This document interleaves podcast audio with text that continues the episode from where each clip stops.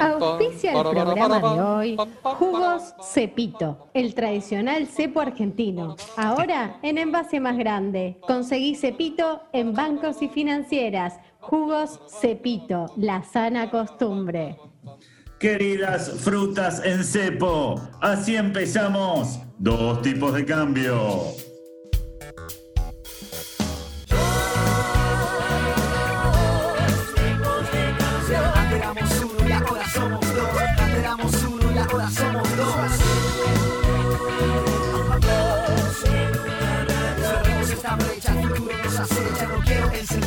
Mecha.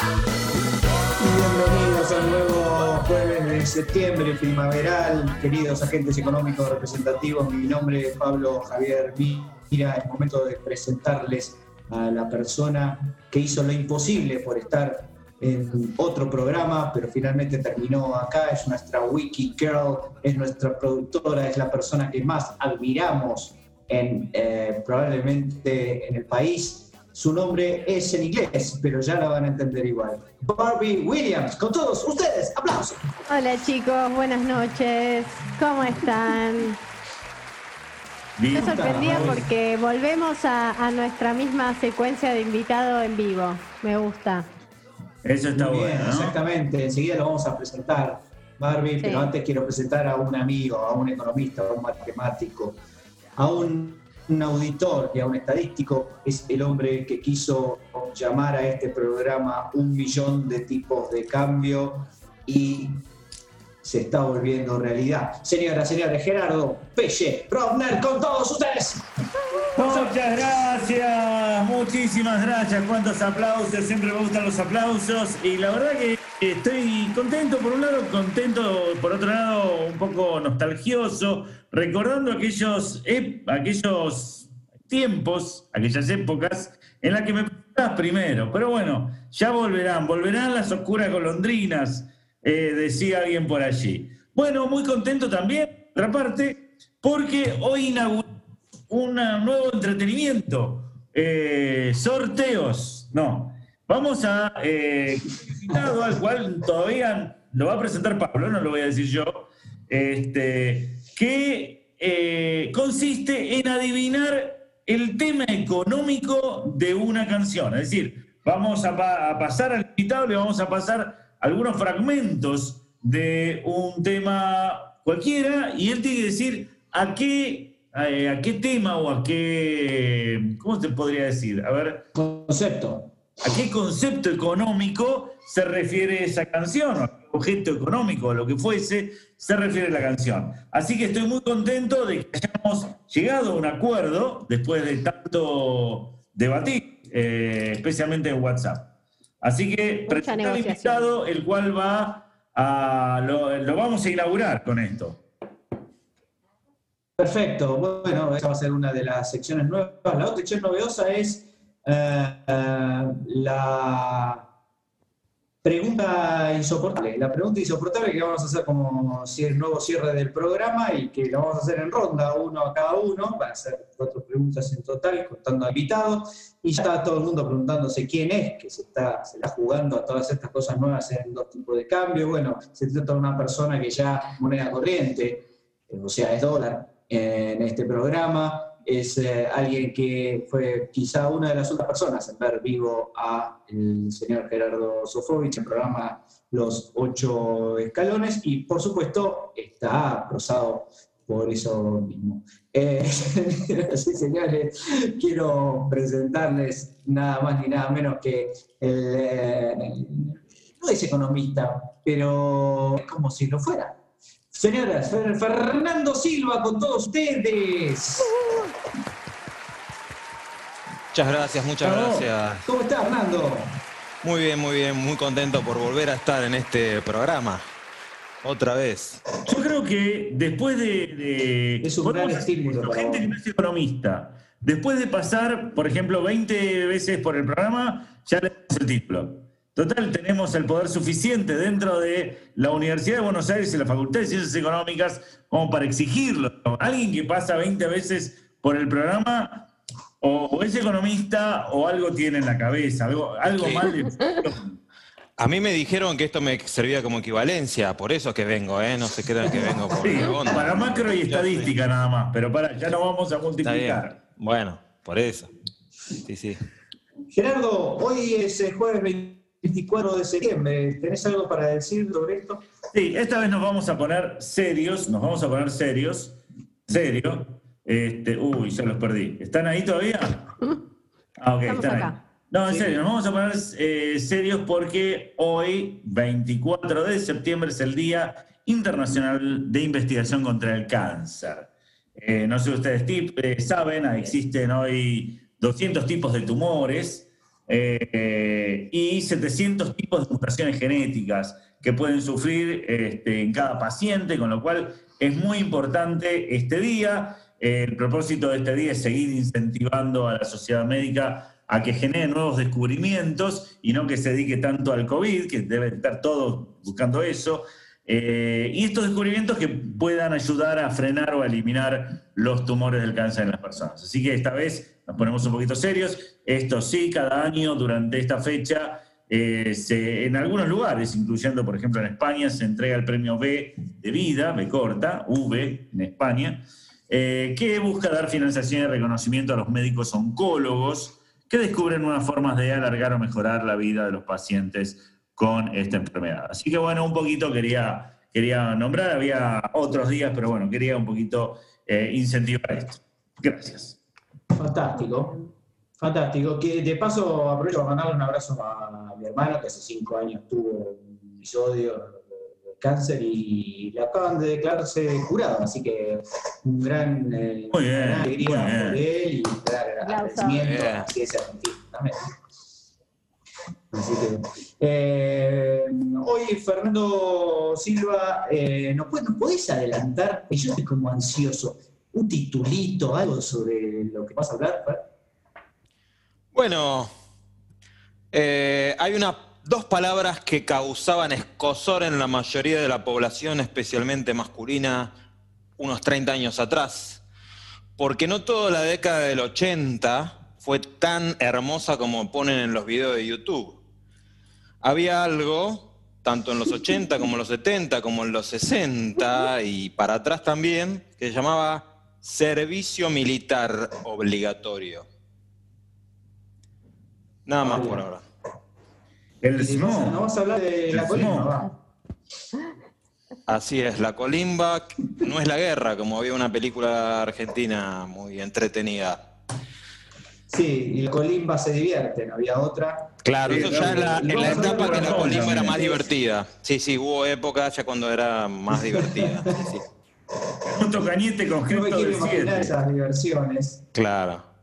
Sí, sí, sí. Ya era más divertida porque estaba por, Porcelo, Sí, Olmedo, digamos, ¿no? Creo, creo que eran los Colimba, creo que era esa, si no me equivoco. No, esa era Rambito y Rambón, creo. Primera emisión. Sí, sí. Bueno, eso después, el, el servicio militar obligatorio, tiempo después, se cambió por eh, el aislamiento social preventivo y obligatorio. Es decir, algo obligatorio tiene que haber en este país, si no, deja de ser Argentina, digamos. Del SMO el calendario- pasamos al ASPO. Y el calendario de vacunación obligatorio también. También, es obligatorio. Te vacunan son más obligatoriamente. inclusivas porque no son solo de hombres. Bien, Claro, ahí está. Es una Mejoramos. sociedad más inclusiva esta.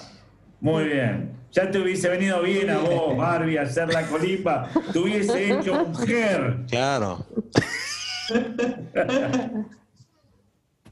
Señores, quiero contarles que nuestro invitado de hoy tiene Twitter, pero es un Twitter que no hay forma prácticamente de transmitírselo porque es incomprensible. Eh, Bete Midler, no sé cuánto, es un nombre imposible. Después al final del programa vamos a ver si logramos que lo diga este, en vivo. Eh, ¿Querés decirlo? Decilo. Sí, es ar- arroba medle con doble D 2010, 2010, Sí. digamos, ¿no? Como el bicentenario. Eso es lo más Sí. fácil. Eh, ese era un, Perfecto. disco, una- un título de un disco de Pink Floyd, es Middle dos- 2010. Muy bien. Middle. Bueno, pero hoy no quiero hablarle del tweet de Fernando Silva, hoy le quiero, le quiero hablar de, de otro Twitter esta semana eh, hizo pote en las redes, que es eh, Visual Capitalist, Visual Cap, arroba Visual Cap, que si ustedes lo, lo buscan en Twitter van a encontrar que es eh, una cuenta que justamente lo que hace es eh, postear gráficos muy interesantes, muy visuales, muy claros. Y lo último que acaba de publicar hace un par de horas, Visual Capitalist, son los 29 trucos psicológicos para que eh, los consumidores incautos compren más. Así que va a haber ahí una lista de eh, engaños que formulan las empresas correspondientes o los comercios para que la gente eh, simplemente caiga y compre cualquier porquería, como barbijo, vacunas para el COVID y, otros semejantes. Así que lo recomiendo Visual Cap para que todos ustedes pasen un buen momento en Twitter mirando grafiquitos simpáticos. Me encanta muy mirar grafiquitos simpáticos. De los grafiquitos simpáticos, ¿cuál les gusta a ustedes más?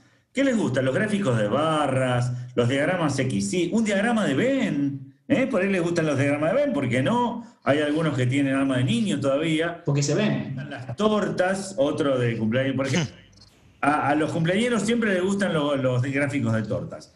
¿Cuáles son los gráficos preferidos suyos? A mí que me molesta, no sé lo que me gusta, pero lo que me molesta es ver un gráfico equivocado para mostrar eh, la variable equivocada. Es decir, hay gráficos de barras que muestran ciertas cosas y los gráficos de línea se usan para otras. No puedes poner un gráfico de barra donde va línea o un gráfico de línea donde va barra. Eso es una. No, bueno, está bien, pero disculpame que no, no esté de acuerdo contigo. Porque a mí lo que me molesta es el gráfico equivocado mostrando las cifras correctas. A vos te peor todavía. O sea, porque de última, las cifras son erróneas, así que si las cifras son erróneas, mostrarlas como quieras, ya no me importa. El problema es cuando las cifras son correctas y las mostrás de la moneda equivocada. Ese es el peligro. Fernando, ¿cuál es su gráfico favorito? Eh, a mí me gusta el de, torta, me gusta, ¿saben para qué? Cuando están las elecciones, cuando están las elecciones, para ver quién es el que tiene más votos, por ejemplo, me gusta esa, es algo que me quedó de la infancia, de cuando ponían las primeras computadoras en la televisión y me quedo ahí. Y si no, un típico gráfico de barra, digamos, es bastante simple en eso. Esos gráficos muy complejos. yo te diría rústico, Fernando, simple, rústico, sí, sí. rústico me gusta, me parece que cabe más. A mí me encanta el diagrama sí.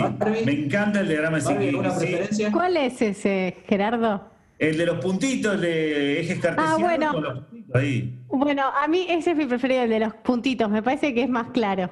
Claro, es sofisticado aparte. Eh, si hacemos puntitos de distintas dimensiones, mejor. Sí, Pablo, ¿vos a cuál te gusta? podemos. ¿A mí? No, yo no sé cuál me gusta, pero yo eh, querría coincidir entre los cuatro y hacer un manifiesto en contra de los gráficos 3D, si les parece bien. No sé. Está bien, complica, los tres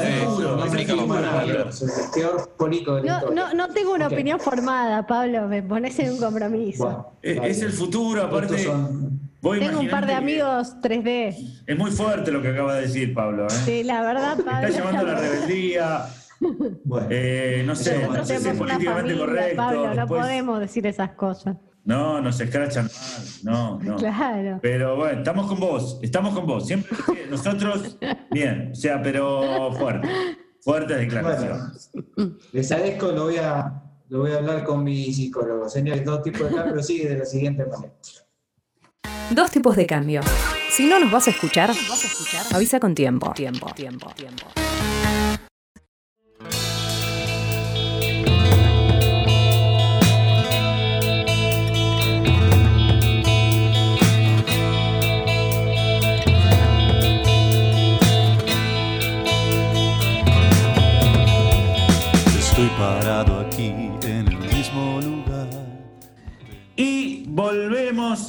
Tipos de cambio con la columna de nuestro invitado Fernando Silva, que nos va a hablar de la colimba donde paradójicamente no se puede silbar. Pero antes de ello, Vamos, vamos a, a- a la- a esta nueva sección que tenemos, este nuevo divertimento.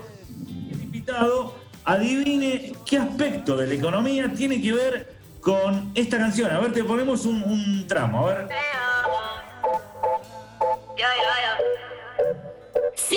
Un dólar cada vez que tú me dices que me amas, estaría tomándote con la reina Isabel.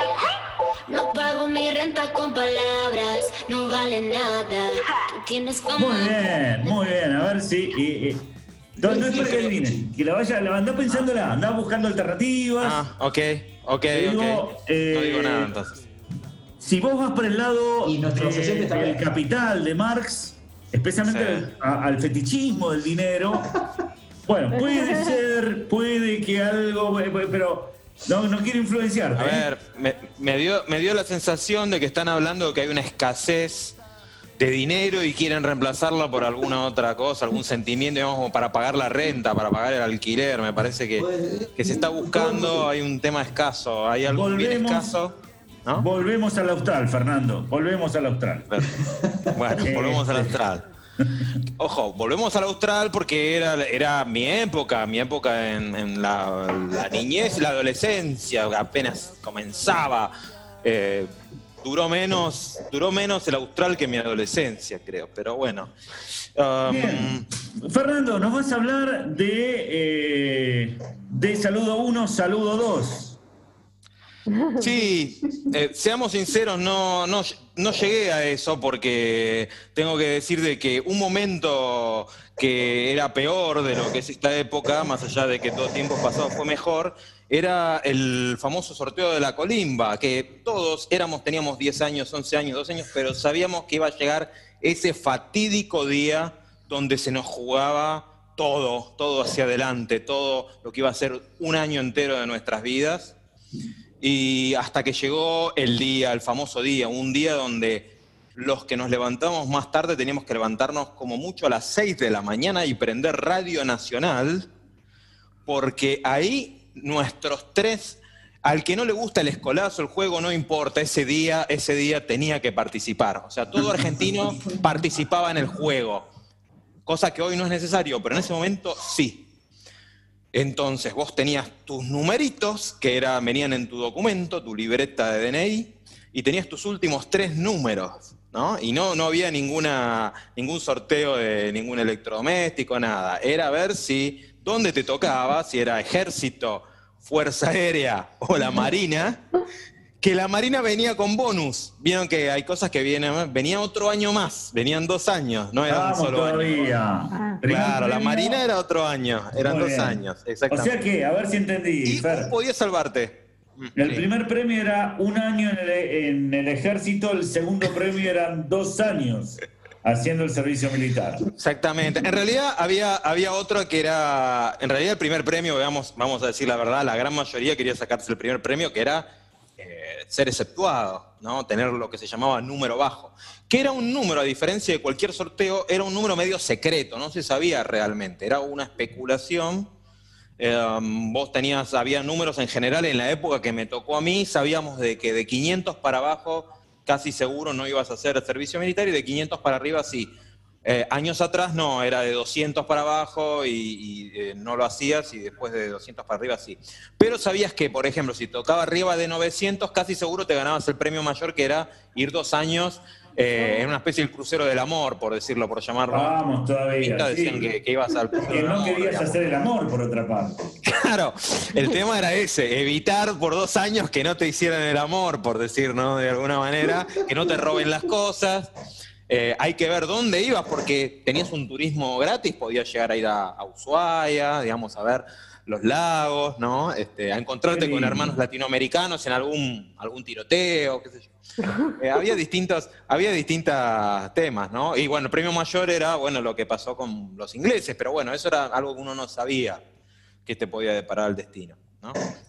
Así que bueno, eh, llegó, me acuerdo, aquel día, eh, cuando nos tocó, que bueno, un día llegaba, prendí la radio a la mañana y empezaron el sorteo. Eh, al principio empezaban, bueno, decían número de orden 001, que esos eran los últimos tres documentos. Número de sorteo, ¿no? Y eran los niños cantores, te iban diciendo. Ahí, bueno, por ejemplo, número de orden 875, uh, ese por ahí le toca fuerza aérea, digamos, ¿no? O sea, ahí así. Hasta que llegó mi mis últimos tres números del documento, ¿no? O sea, y ahí es como que fue escuchar que se me vino el, número- el mundo abajo porque me tocó 761, creo que era mi número de documento, con lo cual adentro no había manera de zafar, digamos, ¿no? Eh, y para colmo, que los números anteriores a mí y los números posteriores a todos le dieron número bajo, ¿no? Y yo decía, qué mala suerte, justo ese, justo No. mi vieja el día que me fue a Bueno, escribir, pero pará, a un el antes tocó- 761, pero pará, Fernando, el 761 es un número feliz. Sí, bueno, pero ya no, no, había, no había manera. Entonces, bueno, vino el bajón. importaba que Vino el bajón y aparte ibas al colegio, porque a mí me tocó, vos tenías, o sea, los que nacíamos hasta, 30, hasta diciembre, nos tocaba el sorteo ese año, en esa clase, a los otros amigos le tocaba la clase al otro año, que por ahí ya empezaban a estudiar, ya terminaban el colegio. Bueno, mi caso fue así, llegábamos y ya teníamos alguno rapado que lo habían pelado, porque el, el- de alguna manera el, el castigo, entre comillas, para los que sacaban número bajo era de que tus pares te pelaban, porque bien, dado que no te iban a pelar en la colimba, te pelábamos Claro. ahora en el... Pero todo el mundo lo tomaba con, en general con felicidad, porque vos sabés que era algo, era un momento molesto para algo para bien. Entonces, bueno, a mí no me pelaron. Igual usaba el pelito corto, pero, pero bueno, qué sé yo. Todo... Entonces, bueno, lamenta- eh, ahí ¿Qué empezamos, clase sos, bueno, Fer? ¿Qué clase sos? eh, 7-1, Ah, pues, 71, bien, sí. 71, mira vos. Bueno. 71.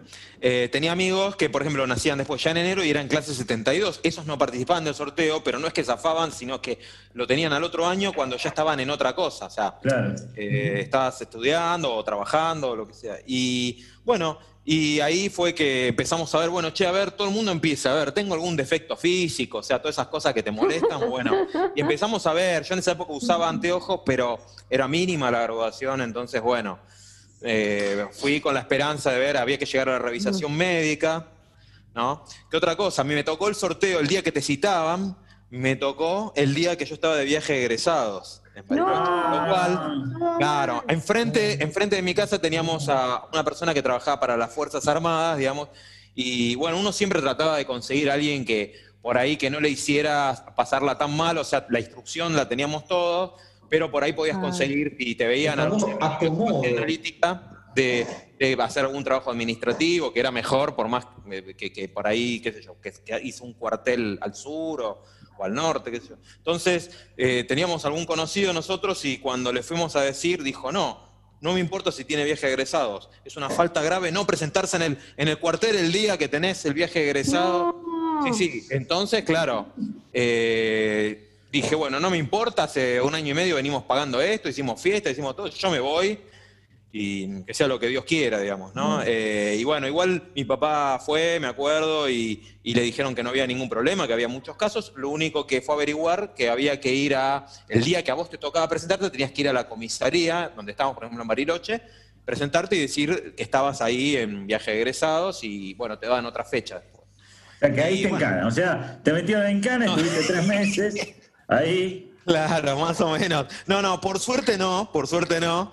Eh, y además, eh, bueno, también había que buscar algún otro defecto. Tenía el pie, mis pies eran, no eran del todo buenos. Entonces, bueno, había que conseguir certificados, bueno, etcétera, etcétera. Y bueno, cuando fuimos a la revisación, que esa, todos, hasta los números bajos, iban a la revisación, porque la idea es que las Fuerzas Armadas tenían que clasificar tu aptitud física e intelectual de alguna manera, ¿no? Entonces, bueno, estaba totalmente apto, eh, creo que era inútil todo servicio, que era el peor que te salvabas, pero podía ocurrir de que no consiguieras trabajo después. Un estigma, ¿no? Claro, claro, porque en general eh, los avisos de trabajo, en la época que no había LinkedIn, decían, bueno, servicio militar a los hombres, cumplido o exceptuado, digamos, tenías que tener. Ah. Era pendiente, no te querían tomar porque te tenían que dar permiso y creo que te tenían que pagar el sueldo. Nadie te quería tomar si tenías que ir a la colimba. Creo que, creo que era algo así. Eh, entonces, eh, después se podía por ahí prórroga para estudiar, que muchos lo hacían, otros. Yo tenía la, la convicción de que si me tocaba, quería sacármelo de encima a los 18 años y no esperar a, no sé, a los 22, 23 años, que uno ya estaba por ahí en otra cosa y tener que hacer la, la colimba en ese momento. Claro. Eh, que la lección que nos dejó después fue el caso Carrasco años después, es que en Argentina toda obligación hay que tratar de patearla para adelante, porque quizás fue tal cual, porque los que pidieron prórroga no- y, la siguieron porque estudiaron, no llegaron a hacerla, porque a fin del 93 se suspende la, la colimba. Y en cambio los que, como yo, o sea, en mi caso yo no llegué a hacerla, pero los que la hicieron de, de mi clase, todos lamentablemente se comieron uno o dos años y después Y al final, ¿por qué te salvaste, Fer? ¿Por qué te salvaste? me salvé. eh, bueno, pie, eh, pie plano, digamos, ¿no? Pie plano. Sí, Eso, sí, lo pie de plano. pie plano. Lo de pie Sí, plano. porque- Realmente, ah, ¿qué te impide el pie plano? Me Bueno, pregunto. eh, te, te ¿Por comento. te- nadie se como tiene no, pies. porque en la colimba por ahí te dicen tenés que estar 10 horas parado derecho y sin apoyarte.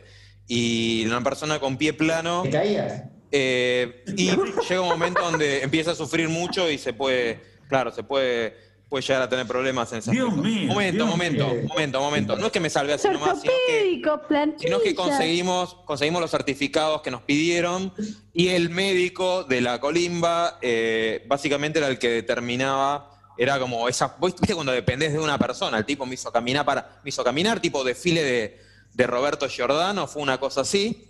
Nada más ¿no? que- Seguro. Claro, en- sin paño, sin paño No, menor, una cosa así sí, creo que fue, me parece. Ah. Pues te revisan todo. Bueno, fue una cosa terrible.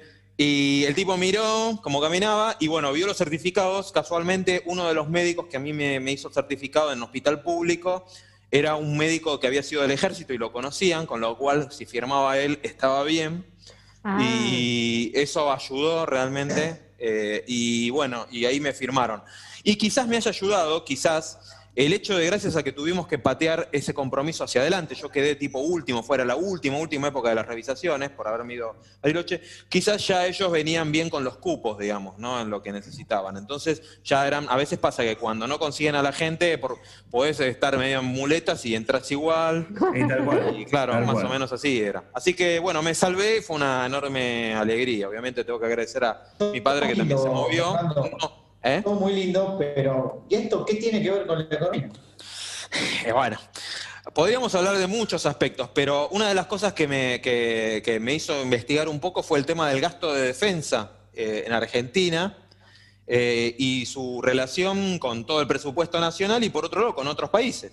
Bueno, averiguando, investigando un poco para esta charla, eh, lo que vimos es que Argentina últimamente está cerca, destina su, de su presupuesto de defensa, que hoy en día es profesional, el ejército y la Fuerza Aérea y la Marina Argentina, prácticamente casi el 1% de su PBI, de su Producto Bruto, eh, mientras que hubo otros años, en los años de la dictadura, en general la última dictadura militar, se la pasaban comprando, más allá del servicio militar, que no era tan costoso, porque no le pagaban nada a los soldados, eh, se la pasaban importando armas, digamos, y en muchos casos de primera categoría, como los misiles Exocet, que los superetendardes eran aviones que usaba Francia. Hoy es imposible pensar que Argentina podría comprar un Rafale, que es el avión que usa Francia por el costo.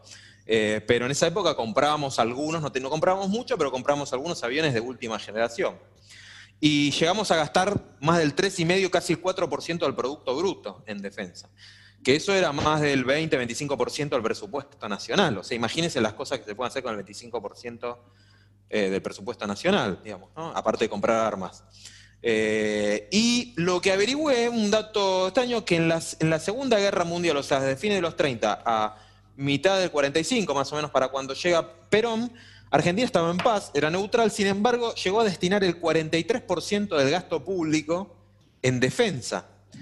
Cuando, por ejemplo, la Alemania nazi, que estaba invadiendo a todos los países y además la bombardeaban, gastaba el 51% de su, pro- de su presupuesto eh, en, en- en defensa. ¿no? O sea, es increíble. Y bueno, en realidad, cuando volvemos en esa época se gastó mucho y lo que podemos decir también es de que después del post-Malvinas eh, empezó a caer mucho el presupuesto argentino, en buena parte porque por el dólar, por la crisis cambiaria, o sea, lo que se podía importar era mínimo, y por otro lado porque la colimba justamente en parte se fue reduciendo el tamaño del ejército y no se compraron prácticamente armas nuevas. Y ya en la época de Carlos Saúl Menem, ahí es donde baja al 1% y ahí se quedó prácticamente hasta nuestros días. La única diferencia que podemos nombrar es que principalmente el gasto era en sueldos y es en sueldos, sin embargo, en el periodo más o menos de del 2007 en adelante, ya en el gobierno de Cristina Kirchner, se empezó a gastar algo en industria de defensa, digamos, ¿no? Por ejemplo, el submarino... eh, ¿eh? No, el amarillo no. El que desgraciadamente se, se hundió. eh, eh, fue reparado en astilleros, hizo un trabajo que es bastante costoso. eh, y también se empezaron a hacer proyectos para, de cohetería y de, para, re- para reparar algunos, por ejemplo, el, tanque, el proyecto del tanque argentino mediano, el Pampa, digamos, empezó a poner algo de dinero en eso. Y superó algo del 1%. Además, en toda esa época el PBI creció, con lo cual eh, aumentaban el monto. Pero quiero decir de que fue el único momento donde todo el presupuesto no fueron salarios nada más. Digamos que hoy en día apenas se pagan los salarios y no hay nada de mantenimiento, no hay aviones, no hay nada básicamente. Apenas un- se compraron algunas este, embarcaciones de patrulla marítima. Pero bueno, eh, es un tema que excede creo que esta columna. Quería contar un poco lo de la anécdota y relacionarlo. Hoy tenemos un ejército profesional eh, que obviamente no tiene muchas capacidades, pero bueno, eh, hoy no se obliga a nadie a hacer el servicio militar, digamos, en ese aspecto como sociedad hemos dado un paso adelante y no todo fue mejor en la década de los 80. Podríamos decir, podríamos decir, Fernando, que estamos completamente indefensos. Eh, defensa, diría que, ataque, que eh, sí. no Yo que, sí, yo que vos digo, menos mal que no nos Eh, ataca nadie, digamos, porque si no. Eh, sí. Eh, sí, y de hecho todos los... No sé si incluso a alguien no le convendrá también, eh, porque por ejemplo los aviones no tenemos, se está eh, haciendo la radarización, pero tampoco hay prácticamente aviones para interceptar a las avionetas que vienen, este, digamos que se hace narcotráfico. Eh, prácticamente no hay con qué ir a perseguir, o sea, cosa que en otra época sí había posibilidad. Eh, y hoy, por ejemplo, comparado con nuestros vecinos, estamos mucho peor. O sea, Chile en la guerra del 78, que casi, o sea, perdón, la casi guerra del 78, tuvimos a una tormenta nada más. O sea, ahí se podría decir que Dios es argentino porque evitó una tormenta, una tormenta evitó que comenzara una guerra que iba a haber quizás miles de muertos. Eh, y bueno, en ese momento Argentina, por ejemplo, comparado con Chile, tenía una fuerza eh, naval y especialmente aérea eh, mucho más, muy, muy superior. Y Chile se comenzó a armar y hoy en día tiene una fuerza naval de adiestramiento, eh, fuerza aérea superior que la que tiene Argentina. Hoy Argentina no, no puede inter- interceptar a nadie, básicamente. no, queda claro que no. Eh, tenemos aviones muy viejos que... entonces pr- próximamente cambiará de mano, supongo. eh, Si nos no invaden, sé. digo, dale, dale, sé Eh, si, quiere, si, si un día consideran que nos tienen que invadir, no, es- no sería muy difícil. El único tema es la distancia. Eh, Pero no sé. Señoras, señores. eh, Mensaje eh, positivo de otra- Genial. Es, eh, ni más ni menos que Fernando Silva, una vez más cubriendo expectativas de todos. Dos tipos de cambios. Sigue de la siguiente manera. Dos tipos de cambio. Soportando durante meses el default de los oyentes. Si sabes que tuve datos observándote, tengo que estimar tu signo Volvemos a dos tipos de cambio después de la excelente columna de Fernando Silva y su servicio militar que no fue tal. Eh, me gustaría a mí contar la anécdota que a mí me ocurrió.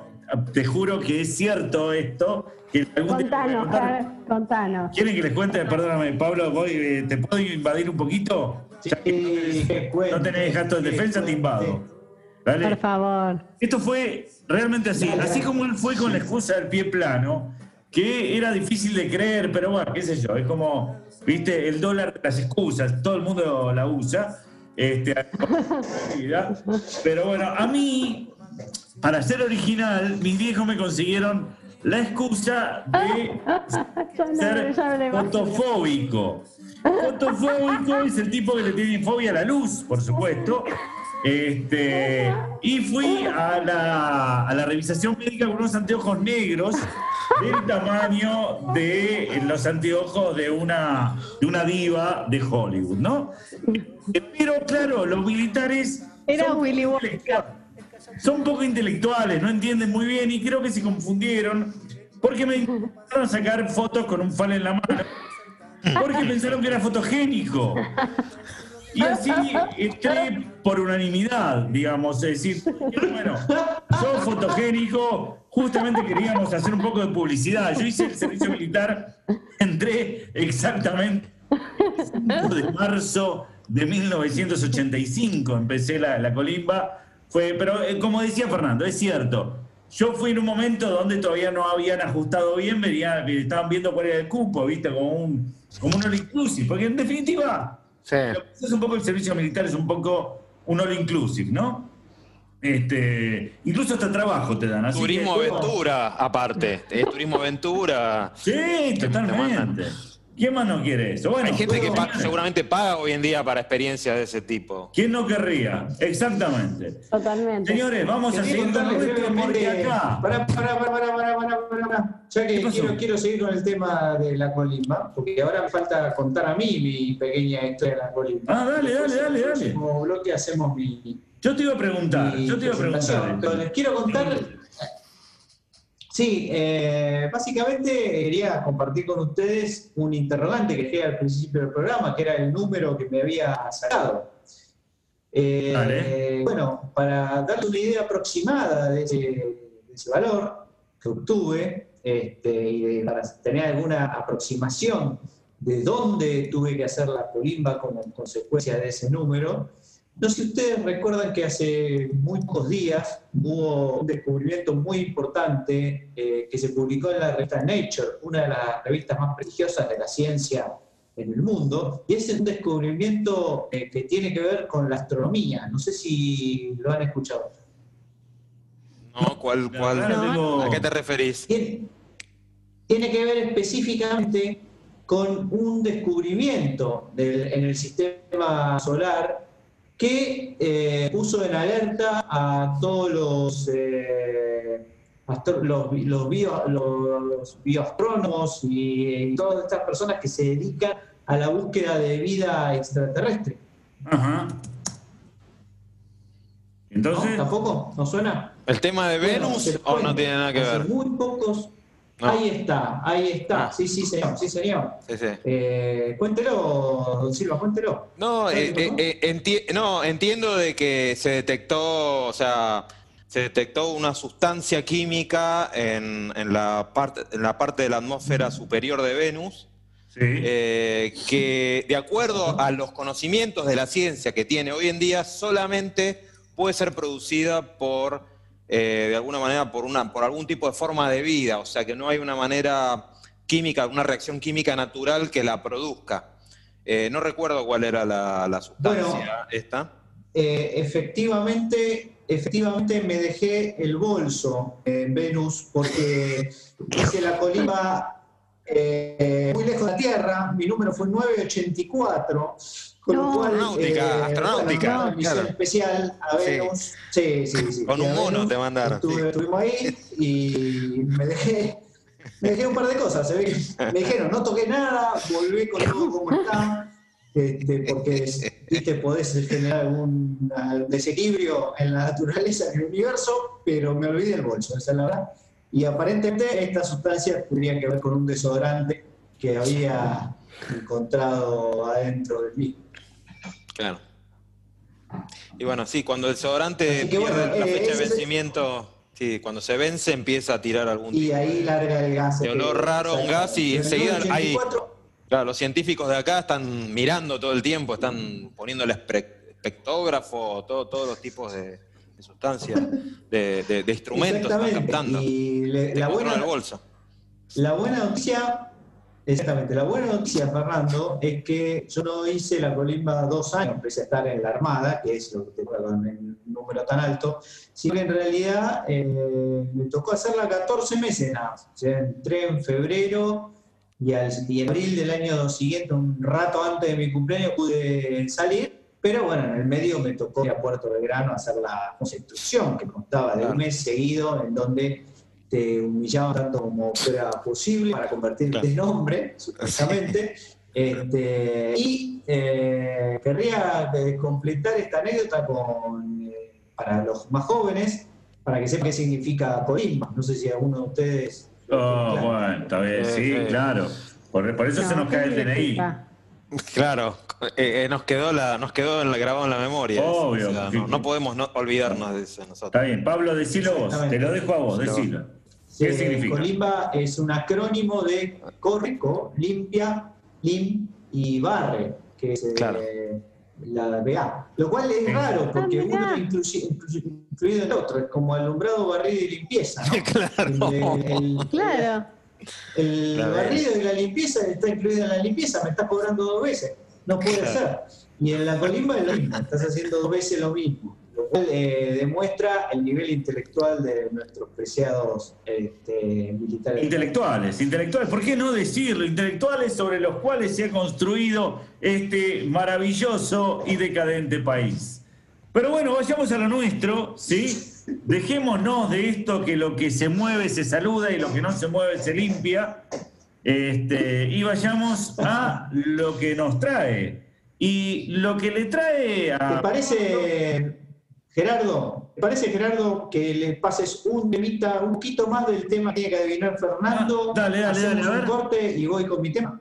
A ver, Fer, dale, dale, antes de ir a un pequeño corte, vamos. Pero conmigo eso no sirve, mi amor. Tengo entrenado el corazón. Y tus promesas no me llaman la atención.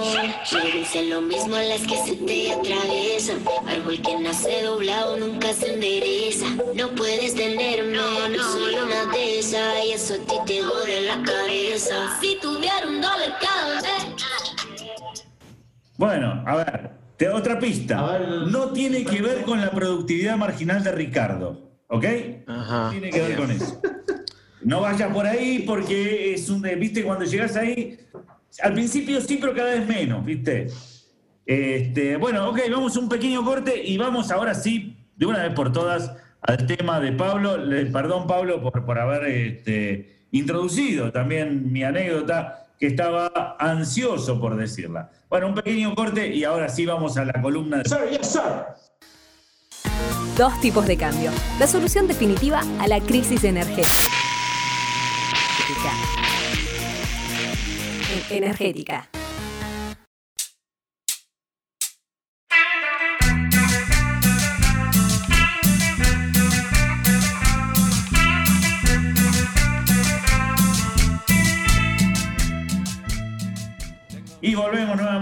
Tipos de cambio y ahora sí, ahora vamos, porque ya me, han-.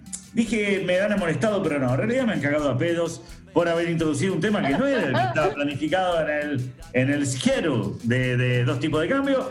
Pero ahora sí, ahora viene la columna de Pablo, donde nos va a decir eh, que a las chicas solo le gustan divertirse, pero a la gente, ¿qué es lo que le gusta, Pablo? ¿Qué es lo que le gusta a la gente? Vamos a empezar por qué es lo que no le gusta. Eh, un economista que es famoso y además polémico, que se llama Robin Hanson, eh, ha hecho un estudio con, su, con la gente, de- aprovechando que tiene muchos seguidores, y hizo lo siguiente. Primero definió 32 eh, características de la gente ¿Qué, qué era lo que buscaba Robin Hansen? Trataba de ver qué es lo que le molestaba a la gente. Y una de las cosas que él creía que le molestaba es que la gente fuera menospreciada o este, humillada o eh, insultada o agredida por los demás. Y entonces se empezó a estudiar con su Twitter eh, y lo primero que hizo fue clasificar eh, 32 eh, descriptores. ¿Qué es un descriptor? Por ejemplo, eh, digamos, la inteligencia es un descriptor, ¿no? Eh, cuando alguien puede ser inteligente o no, eh, a uno lo pueden menospreciar. Por ejemplo, en términos de inteligencia, uno te puede decir que sos tonto, ¿no? O que sos un genio. Se te pueden menospreciar o eh, valorar. O sea que la inteligencia es un descriptor que puede usarse para describirte positivo o negativamente. Usó ese descriptor, usó el descriptor de la honestidad, de a vos te pueden tratar de mentiroso o pueden decir que sos una persona honesta que siempre dice la verdad. También había otro que era de productividad, te pueden decir que no servís para nada, o te pueden decir que bien que laburás, cuántas horas, la articulación de cómo transmitir la cosa, alguien te puede decir, no, no se te entiende un soto de lo que estás diciendo, como en mi caso, o pueden decir que, pero qué claro que sos, como Gerardo Rovner, eh, y cuestiones morales, por ejemplo, che, no tenés escrúpulos, no tenés ética, o alguien de otros pueden decir, "Ah, este tipo tiene un gran sentido de, de lo que está bien y lo que está mal, o también el interés de lo que vos estás eh, diciendo, o que si sos una persona que genera interés o no, sos un tipo aburrido o sos un tipo entretenido. Sí, se entiende, cada uno de estos descriptores pueden ser, eh, digamos, pueden eh, hacer que las personas hablen de bien, de vos bien, o hablen de vos mal. ¿Se va entendiendo hasta acá lo que, lo que Sí, sí, sí, por supuesto, por supuesto. Clasificar 32 características eh, humanas que pueden ser evaluadas por, como buenas o como malas. Y después, ¿qué dijo? Dijo, bueno, ahora usemos estas ca- ca- categorías y ahora le voy a preguntar a mis seguidores qué palabras prioritarias asociadas a estas eh, descriptores escuchan en su ambiente que se usan para criticar, o bien para elogiar a alguien, o bien para eh, tener una aspiración personal, para querer mejorar algo tuyo, o para buscar eh, mejorar tu imagen. O sea, qué es lo que vos querés que los demás vean en vos. ¿No es cierto? Entonces, la primera sería, ¿cuál de esas cosas, qué palabras se usan asociadas a esos descriptores para criticar? ¿Qué palabras se usan para elogiar? ¿Qué palabras, eh, por ejemplo, inteligencia, bueno, para criticar te pueden usar sos un gil, sos un burro, sos un tonto, pero para elogiar pueden usarse, "Uy, sos un genio, o profe, o lo que sea.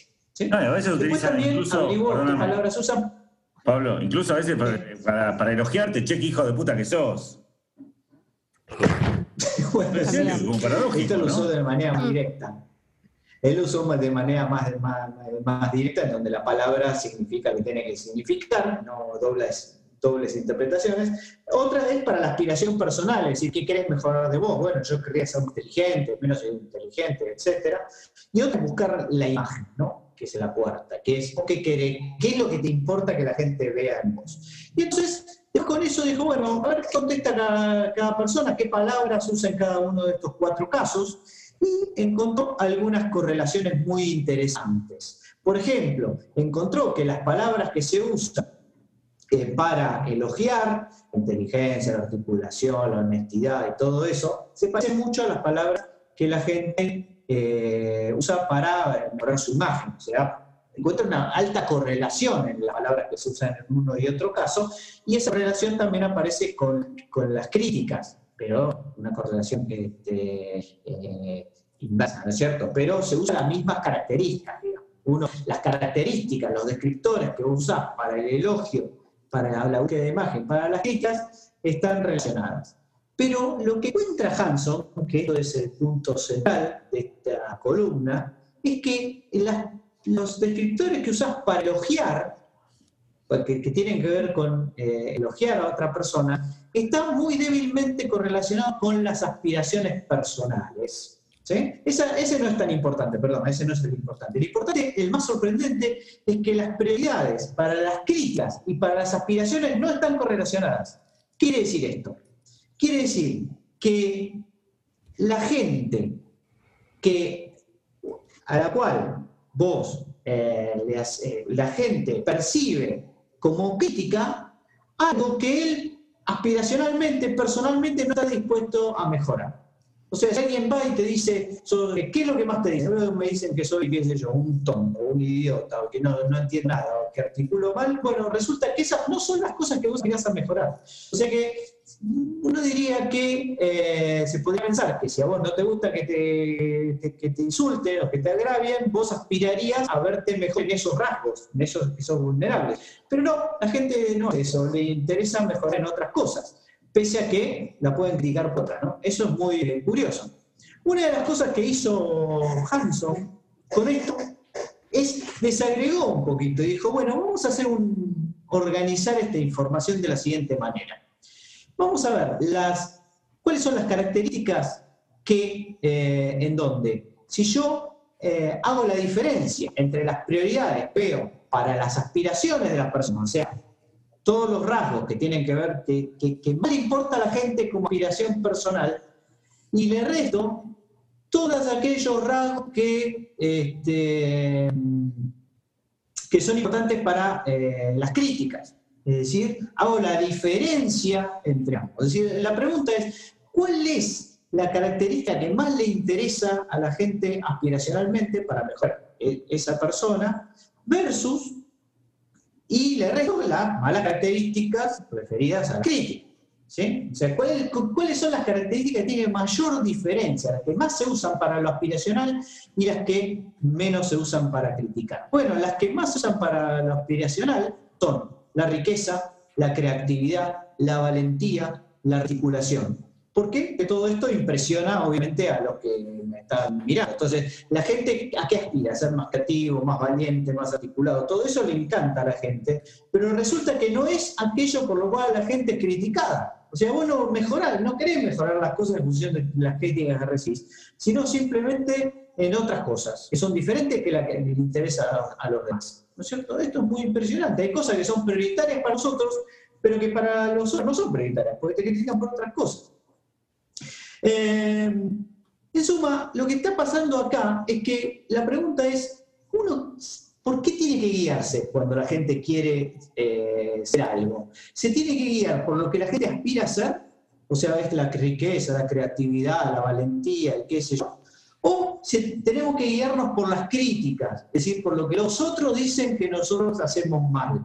¿Cuál de los dos motivos cuál de los dos este, grupos es más eh, real, es más honesto, es más verdadero? Es decir, ¿es más, ¿es más verdadero lo que los otros opinan de vos eh, para que vos mejores o es más verdadero aquello que vos eh, querés aspirar a mejorar en tu vida? Por ejemplo, vos, eh, acá dice que, por ejemplo, la gente quiere mejorar su creatividad, pero nadie te criticaba la creatividad. Entonces, la pregunta Cierto. es, ¿qué es lo que está bien? ¿No? Claro, ¿qué es lo que está bien? ¿Ser más creativo porque eso es lo que vos crees que tenés que hacer? ¿O es mejor ser menos, por ejemplo, más honesto, que es lo que la gente está criticando todo el tiempo? Parece que no ser honesto, no ser agradable es lo que la gente más te critica, pero la gente en vez de cambiar eso, cambia a otra cosa. Entonces la pregunta es, ¿pero cuál de las dos cosas que la gente? Bueno, la respuesta es que parece que es más honesto las críticas de la gente que las aspiraciones de vos mismo. En otras palabras, vos mismo no sos muy honesto vos mismo y tratás de cambiar cosas que a los demás no le importan. Pero ¿por qué decís que querés cambiar esas cosas? Porque queda bien, queda bien decir que querés, ser más creativo, más valiente, más articulado. Pero eso no es lo que la gente espera de vos. Lo que la gente espera de vos es que seas menos cegado, menos amenazante, eh, más agradable y más honesto. Y eso vos no te lo pusiste como prioridad. Así que, ¿qué es lo que tenés que hacer, Flaco? Fíjate en las críticas, fíjate en los que critican y mejorá eso. Todo lo otro es una postura falsa y totalmente este, hipotética que no es real respecto de lo que la gente espera de vos. Así que, ¿qué hay que hacer realmente, señoras, señores? Muy simple, hay que escuchar a los que te, que te critican, hay que cambiar esas cosas que te critican y no otras, ¿sí? No seamos Bien. testarudos pensando que, que hay que mejorar ciertas cosas cuando en realidad al resto del mundo le interesa que modifiquemos otras. ¿Cómo se aplica esto a la economía y a los economistas en general? No tengo la menor idea, pero sospecho que los economistas cuando escuchan una crítica básicamente eh, toman una actitud bastante peor, que es básicamente ignorarla por completo y en muchos casos hacer exactamente lo contrario. Con esto completo mi columna, si tiene algún comentario, muchachos y muchachas. Pobre los economistas, siempre pegándole a los economistas. Fue el Día del Economista. Bueno, el yo- lunes fue el Día del Economista. Felicidades Sí. a todos aquellos. El ¿eh? lunes fue el día del economista. Sí. Y fue el día de la primavera también. eh, También, no y el Día del. Estudiante, y el Día de la Sanidad. Y el día del estudiante. Y el día del artista plástico. La. En realidad creo que un montón de días cayó el 21 de septiembre. claro, porque Sí, tiene sí. buena, buena prensa el 21 de septiembre. Y Pasa claro. que en general siempre llueve. No fue el caso de este lunes, pero en No, general no, no. llueve. Sí. Fue un hermoso día el lunes. Y ya sabemos lo que pasa con, esta, con estas cuestiones, ¿no? El día de la primavera, 21 de septiembre, no te críticas. Y eso fue por eso que, que todo el mundo, Claro. en vez de sentarse y eh, limpiarse a las críticas, eh, Mira, la- eh, Pablo, yo una vez escuché algo, no podría decir la fuente, pero escuché que, que a- justamente sobre el tema de que a muchos, eh, por ejemplo, especialmente cuando trabajas en, en- en relación de dependencia, muchas veces tenés alguna evaluación y siempre se te critica alguna cosa, digamos, ¿no? Y en general las personas eh, a veces dicen, bueno, si a mí me critican siempre lo mismo y sigo teniendo el trabajo, ¿cómo es que sigo teniendo el trabajo si me critican siempre lo mismo y nunca lo mejoro? Bueno, porque, no te en pueden general, despedir, porque hay una prohibición de despedir gente. A veces es, sí, sí, sí. Acá Sí, olvidemos, esto, esto es, escapa a nuestra realidad. Supongamos Ok, pasa en otros países. Eh, las personas tienen efe- eh, puntos fuertes y puntos más débiles. Y algunos decían, ¿qué es mejor? ¿Focalizarse en todavía ser mejor en los puntos fuertes o tratar de mejorar los puntos débiles? Y recuerdo ese estudio, que lo- ahora me lo hiciste acordar por lo que contaste, que en realidad decía que lo mejor era focalizarse en los puntos fuertes, porque en los puntos débiles nunca vamos a ser buenos, digamos, se podría decir en general. En cambio, si alguna hacemos una diferencia va a ser por esos puntos fuertes. O sea, Totalmente eso acuerdo, ¿eh? era, es un poco Totalmente contrario a lo, a lo que, a lo que vos, a lo que vos este, recién dijiste, digamos, por, por decirlo de alguna manera. Eh, qué sé yo, tenemos ejemplos todo el tiempo en nuestra vida de gente que es muy criticable, especialmente que está en los medios, sin embargo, eh, gente que se podría decir casi que es exitosa, bueno, porque tiene algún punto que es muy fuerte, digamos, y por ahí tiene otros que son totalmente deleznables o criticables, y no, y no lo piensan mejorar, por ejemplo. Porque con el punto fuerte, con ser mejores en ese punto fuerte, les alcanza y les sobra, se podría decir. Ahí está. Yo creo efectivamente que que no se trata, no se trata de no tener defectos, sino de tener suficientes virtudes como para compensar esos defectos. Exactamente, exactamente. Me pueden citar si quieren. Bueno. Bueno, con Este, esta, y yo creo que algo de esta reflexión filosófica eh, de Gerardo Romne, esta hermosa reflexión, eh, casi un, un poema, ¿no? Un haiku de Gerardo Romner. eh, nos vamos a ir despidiendo de esta sección y sigue dos tipos de cambio. Dos tipos de cambio. Porque nada nos importa, pero tampoco nada nos exporta. Volvemos ya al último tramo de dos tipos de cambio. Estamos entrando en la recta final. ¿Y cómo es la recta final? Vamos a ver el tema, otra vez el tema musical. A ver, Barbie, para que nuestro invitado lo escuche. A ver. No pago mi renta con palabras, no vale si nada. Si tuviera un vez que tú me dices que me amas, estaría tomándote con la reina Isabel. No pago mi renta con palabras, no vale nada. Si te pagaran por cada vez que te hablaran, ya tú fueras millonaria. Tu rutina diaria será ignorar todos los babosos que te van con la misma labia. Los tienes con Bueno. rabia. Siempre nos han gustado las letras de Beethoven. Así que, este, Fer, a ver, llegó el momento, llegó el momento. Ah, Perfecto, de la me, me recordó a, Este tema. Sí, a la demanda de dinero a la- a- y a la oferta monetaria, la oferta monetaria excesiva. La trampa de liquidez, porque dice que no vale nada, no vale nada. Ah, no, ahí le. Venía bien, venía bien, venía bien, pero. ¿Venía bien la a demanda de dinero? A la excesiva o a demanda A de dinero de dólares. De dólares. Demanda El de- tema se de llama dólares, dólar. dólares, sí. A ver otra vez, escuchemos, a ver. Sí, podemos, contar, Ah. pode- podemos contarle un poco de la letra que dice, si tuviera un dólar cada vez que tú me dices que me amas, estaría tomándote con la reina Isabel. Isabel. Ah, no pago renta, no, no pago mi renta con palabras, no valen nada. Muy bien, o sea que el dólar no vale nada, dejen de ahorrar en dólares. eh, Basta, basta del dólar. Bien, Gerardo, eh, Sí. eh, no me quiero ir sin la sin insólita.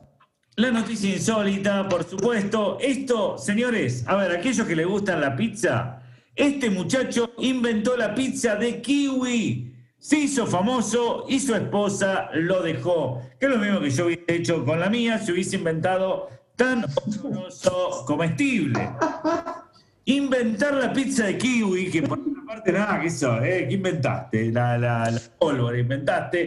Bueno, eh, este es un muchacho de, de Suecia. Stellan Johansson, Stellan Johansson, que se le ocurrió porque había recibido para Navidad 15 kilos de los mejores kiwis que su hermano y su cuñada habían cosechado en finca del sur de Suecia. Y entonces, como se le estaban poniendo feos, dijo, bueno, voy a ponerlo en mi pizzería. Y parece que lo subió a Facebook y se volvió viral. Y el joven cobró fama mundial. Obviamente, alguien que hace semejante estupidez no, no vas a tener otra cosa que ser famoso, digamos. Pero también trajo consecuencias a su matrimonio porque meses más tarde, asco, con señor. pandemia de coronavirus, incluida su esposa solicitó el divorcio. Que, por supuesto, yo creo que una mujer dice, yo no puedo vivir con un hombre que le ponga kiwi a la pizza. ¿Qué viene después? ¿No? ¿Qué viene después? ¿Qué me va a meter a mí, por ejemplo? Bien, ahí termina el paralelismo. Volvemos a Estudio Sí, Central. ¿no? Hasta el ananá, hasta el ananá te banco, ya. A mí la naná me gusta la pizza, sí, señor, pero kiwi no, kiwi no, ya es defecio. Así que bueno, Bueno, señores, vamos a inaugurar entonces la última, la, la despedida del dos tipos de cambio, que, que es la pregunta insoportable. Y el orden del azar dijo que Gerardo empieza preguntándole a Bárbara. A ver, a ver, sí, a ver, eh, tu va- pregunta insoportable. eh, la pregunta es, ¿cuál fue tu mayor acierto y tu mayor desacierto en la vida? Minuto, En la vida. Bueno, sí, en la vida, qué sé yo, en la vida como economista, Bueno, mi, mayor acierto en la vida eh, No, no me fue, digas. fue participar con ustedes en este programa. Ah, muy bien, muy bien. Mi, eh, mi mayor, mi, mayor desa- mi- mi mayor desacierto eh, fue esa columna que hice que no tuvo, no tuvo mucha repercusión. No, no es para nada. No. Pero Bueno, hay va- que mejorar, hay a- que, hay no, que, no, me que hacer otra vez. me vedaron. Hay que hacer otra vez. Bárbara, ¿me preguntás a mí? Te pregunto a vos, Pablo. De todos los dólares de la economía, ¿qué dólar te sentís que sos hoy? Eh, ¿Cómo bueno, te despertaste hoy? No me, nunca, me, nunca me gustó mucho. Eh, y creo que me parece que el. Me parece. Ese que voy a elegir. Cecily, Cecily, decí Cecily.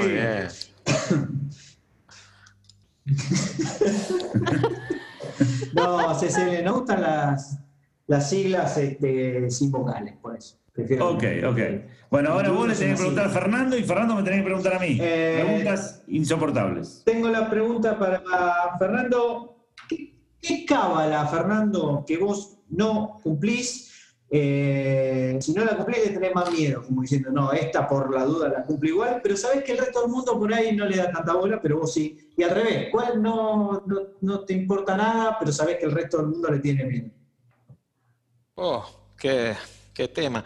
Mira, no sé, una vez, una vez este, me pegaron, porque fue así, me pe- o sea, quiero decir, me, me- me pegaron la, la costumbre de poner eh, los controles remotos, los volúmenes, este, en, en posición par. Tengo ese toque, pero no, yo no nací con eso ni, ni crecí. Hubo un día como que me obligaron a hacerlo y una persona, una, una- una novia que tuve, y es como que me lo obligaba a hacer y me quedó, por más que no siguió Pero la relación, me quedó ese- suerte. ese toque. no sé por qué te quejás, Fernando. A mí me obligan a poner los números primos. Y si bien al principio hay varios, después se empiezan a aislar, ¿viste? A separar es un quilombo. Bueno, Fernando, eh, tu pregunta insoportable a Gerardo, ¿no? Una pregunta insoportable a Gerardo. Digamos, Gerardo, si fueras eh, algún tipo de interés, ¿cuál tipo de interés serías en este momento? Y compuesto, compuesto, claramente. Compuesto. Cliente compuesto, ¿Por simple qué? no soy nunca. Tomaste una busca. Ah, claro. Eh, ¿Esa era la Iba a decir pregunta? una o- propaganda de un medicamento. pero- eh, no, no, sí, digamos, ¿qué tipo? O por ejemplo, si, ¿cómo estaría tu tasa hoy? Digamos, tu tasa, eh, hoy cómo estaría tu tasa, digamos? Tu banco central en cuánto puso la tasa, por decirlo. No, mi, mi Banco Central lo hubiese puesto en 130%. A mí me gusta el 130, el 135. Me gustan Ah. esos números. Sí, sí. Son lindos números. Especialmente si, si pasa un colectivo, lo, lo subís porque te gusta Sí, el número. sí, sí, el 130, el 24 es bueno, pero es negativo, ¿viste? El Claro. 24 que yo me tomo que Claro. es negativo, no, no, no, no va conmigo, no va conmigo. Pero no, no, estás, estás en- Bueno, un viaje, los viajes Bueno. imaginarios. ¿Ah? Los viajes imaginarios de Gerardo Romner y la pregunta insoportable de Fernando Silva, que a quien le agradecemos una vez más haber participado del programa, gracias. Gracias a ustedes por aumentar tanto mi conocimiento del día de hoy. Esto me sirvió como, ya le digo, como una equivalencia de la facultad. Materia. ¿Te, te enteraste por qué no entra, por qué fue a la colimba Gerardo? Tal cual, tal cual. Puerto Belgrano, la Marina. Y después de este personalísimo programa, nos vamos a ir despidiendo, pero Bárbara tiene algo muy importante que decirle. Adelante, Bárbara. Usen plantillas. Muy bien. Para pie plano. Es un buen concepto. Es un buen concepto. Chao. Chao, chicos. Chao. Voy, voy a decir mi frase así terminamos bien. El café con leche es como el café, pero con leche. Señores, así terminamos. Dos tipos de cambio. Happy.